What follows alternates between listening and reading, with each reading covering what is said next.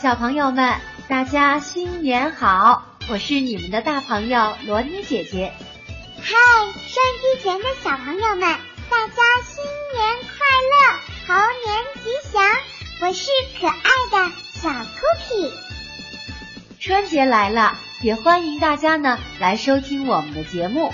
在今天的节目里面呢，罗妮姐姐要和小 Cookie 和大家一起聊一聊年节文化。咱们中国人的年节文化呢，展示了一种向内的向心力和凝聚力，与家人团聚成为中国年节文化最大的动因了。一到过年呀，散落在世界四面八方的人就都会回家，每一个地方有不同的年味儿。那么我们成都人又是怎么过年的呢？接下来呀，罗妮姐姐就来告诉大家。成都人过年是很有讲究的，我们成都人要过三个年。当然了，这个民俗习惯与封建迷信是有区别的。咱们成都人呢，过了腊八节就算是过年了。年三十儿到来前呢，有许多的习俗。先看过小年，就是从腊月二十三开始的祭灶神和扫年了。啊，罗妮姐姐。过年还有这么多的讲究，那过年在我们的民间仪式目前都还有吗？当然有了，小 Cookie，在我们成都的崇州、龙泉驿、双流以及华阳啊这些等等不少的地方，都还有很多很传统的过年的仪式呢。像灶王爷呀，我们又把它称之为灶君、司命菩萨，或者是灶君司命。在我们的民间传说当中呢。灶神原来是一个很善良的人，因为贫困而死，而玉皇大帝呢就哀怜他，封他为九天东厨司命灶王府君，派他呀到人间做督善之神，负责管理灶火。因为呢又能辨善恶，所以呀又是检察官。这个民间的送灶神呢，就是把旧年贴在墙上的灶神像取下来焚化。表示呢，灶神呀已经到天上去向玉皇大帝说好话去了。送灶神之前呢，我们也要准备好祭品，用松柏、冬青等等树枝扎成送灶柴，购买纸马，以备灶神上天的时候骑，并且呀还要备上马可以吃的饲料呢，比如说像黄豆呀、谷草呀等等。祭拜的时候呢，还要敬酒上肉。还要念一个祭灶歌呢，啊，还要念祭灶歌呀，罗尼姐姐。那这个祭灶歌是怎么念的呀？你教教我们吧。好呀，那接下来收机前的小朋友们、小宝贝儿们，就跟着罗尼姐姐用四川话来念一念咱们的祭灶歌吧。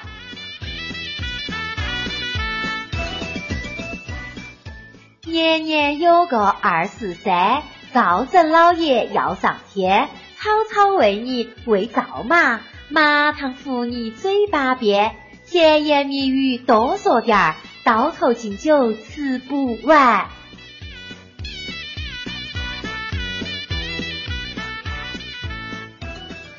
怎么样，小 cookie，这个灶神歌好听吗？嗯嗯嗯，挺有意思的了，你姐姐，我也要来念一念。年年有个二十三，灶神老爷要上天，草草为你喂灶马，马常服你嘴巴边，甜言蜜语多说点儿，倒头敬酒吃不完。对了，小 cookie，你说的挺好的呀。那你看，除了我们要唱这个祭灶歌，到了除夕前呀，我们还要迎灶神。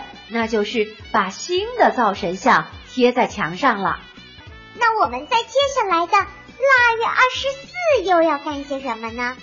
腊月二十四呀，当然是打扫卫生啦。我们也叫做是大秧村，也称之为除尘、扫年、除残等等。在打阳春的行头当中呢，有一套是这个长扫把，从山里呢砍一截鲜竹。结为竹竿，然后呢，再劈下竹丫枝，捆扎成了特长的竹扫把，用来扫除较高处的秧村。然后啊，从屋梁呀、瓦面呀，到楼板呀、屋柱啊、板壁呀等等的积尘、蛛网之类的，都一律要扫干净。所以呢，咱们成都又有俗语了，小 cookie 要跟着罗尼姐姐学好了。冬天打秧村，春天不海文。冬天打秧村，春天不海文。对了，那这句话呀，就说明了打扬尘的科学性了。嗯，那罗妮姐姐，我们过年要祭灶神，打扬尘，那我们还要准备年货呢。准备年货又是什么时候呢？秧村打完了，就要开始准备年货。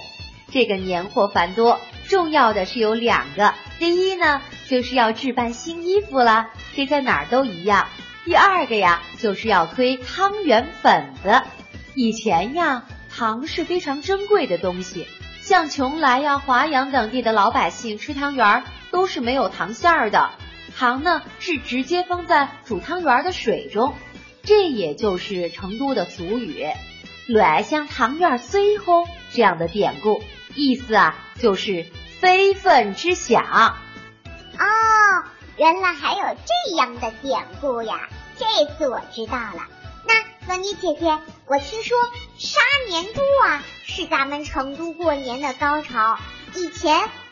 大户人家讲究杀年猪，老百姓就讲究杀过年鸡，是吗？是的，小 cookie，咱们先来说说城里人的过年鸡吧。这鸡呀，必须是大公鸡，毛色鲜亮、形体威猛的大公鸡，卖价很高。长子长孙不能杀鸡，女性也不能沾。杀鸡呀，必须得一刀毙命。如果这个鸡血不凝固啊，那就代表来年没有好兆头。万一呢？这个鸡呀没有被杀死，四处乱跑的话，那老人啊就会吐三口口水。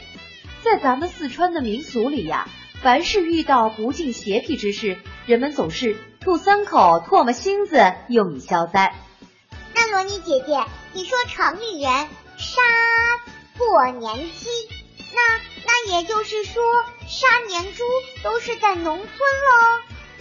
对头。小 cookie，在咱们成都平原呀，杀年猪那可是洋溢着浓厚的节日气氛呢。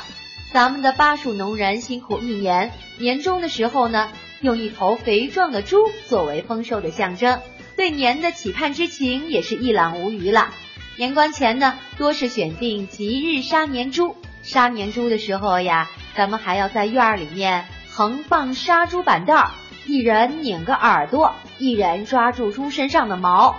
然后呢，一人捉住尾巴，把猪横着压在板凳上，用布呢是擦干净四蹄，称之为给猪洗脚。杀了年猪之后呢，还要将这个猪啊吹胀，然后呢用开水烧烫，刮去毛，把猪洗得白白净净的。必须将猪头呢正对着堂屋门摆放，有的呢还要在猪头前要供上酒饭，请祖先享用。然后啊，将猪肉分成若干块，与之相关的一系列的年猪的制作的程序与工艺，以及各块猪肉的具体名称，也是有着显著的民俗特征的呢。啊，那你姐姐还真是有意思呢，没想到过年还有这么多的讲究呀。那除到了除夕就是过年高潮了，也就是第二部曲了。那这个时候又有什么讲究呢？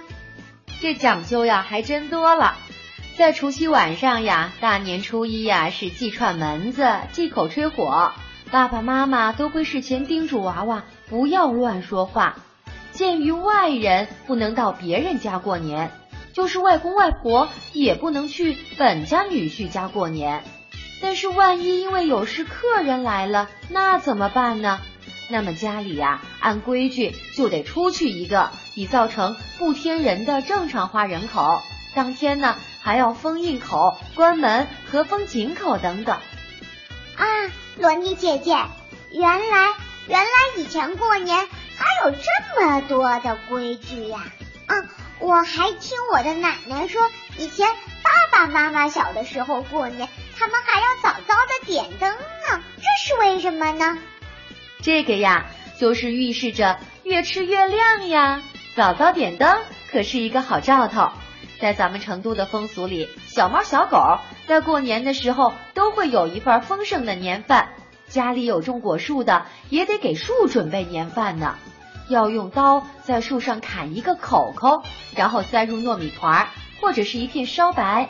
主人一边做呀，就要一边念念有词：“接不接嘞？”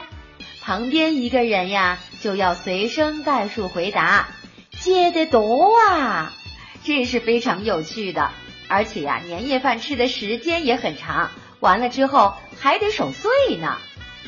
是呀，冷妮姐姐，过年的时候我最喜欢的，我觉得最有意思的，那就是可以穿新衣服，而且还能够拿压岁钱呢。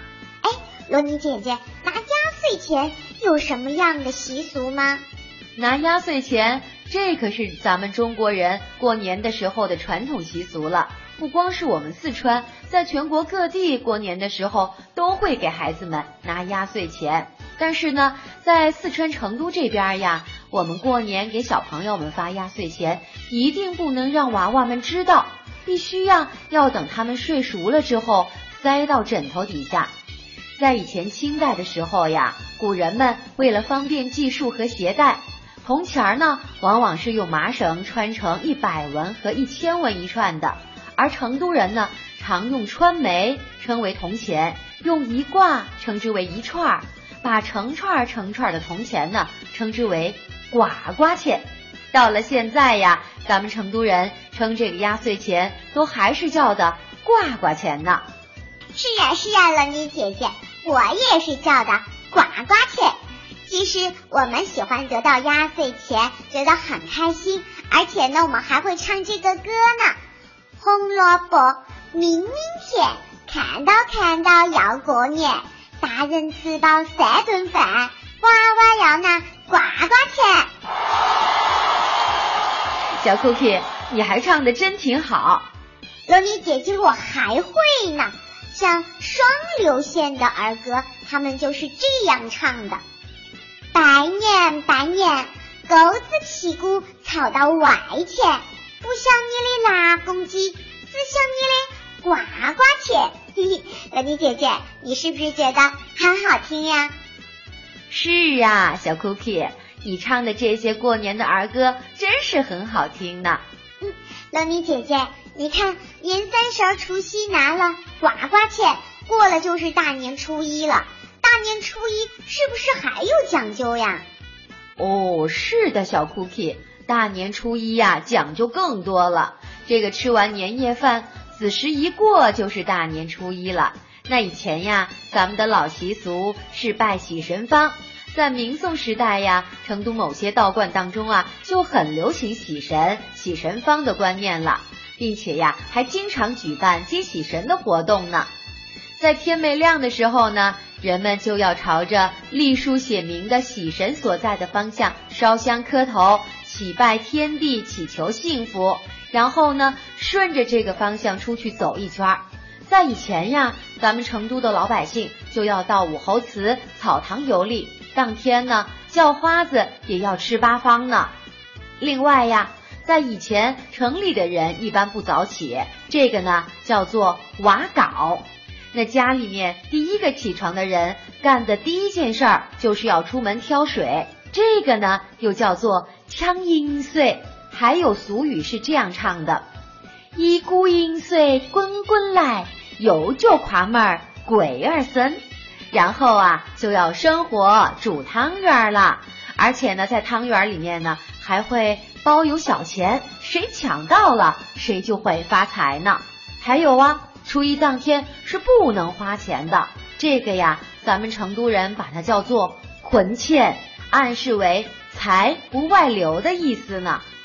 罗妮姐姐，我觉得古时候他们的人过年这些习俗还真是多呀，他们都记得住呀。当然啦，不然怎么叫做习俗呢？还有很多习俗呢。你看，初一不出门，到了初二，我们成都人就要开始走人府。到了初五，还有送穷的习俗，到河边去捡一块鹅卵石送给别人。这一天呢，就俗称为破五。但是呢，最有趣的还是在正月十五晚上过大年，咱们成都人呀就会玩龙灯、烧火龙，这是最激动人心的狂欢了。我们可以看到各式各样的龙。火龙、水龙、板凳龙、菜龙等等，我记得呀，就有两人龙灯上演木莲救母，也还有童子素儿不让路，朋友不点佛前灯，松树白树肯让路，自今才得再发生这样的唱词儿呢。最后啊，就是烧火龙了，场面也是非常的壮观呀，象征着一年的瘟疫不祥。全部都随着火龙给烧掉了，崭崭新新的迎接新一年了。当然了，借此机会，大家还要大吃一顿呢。这个呀，就叫做吃龙肉了。哇，罗尼姐姐，听你这么一讲，我才知道，原来我们成都人过年还有这么多的讲究呀！我觉得真是很有趣儿呀。收机前的小朋友们。怎么样呀？你们觉得有趣吗？是不是也很想来成都和我们一起过年呢？我呀，还真是想天天都过年呢。在节目的最后，我小 Cookie 也要邀请大家来成都和我一起过年哦，也要祝大家新年快乐，猴年吉祥。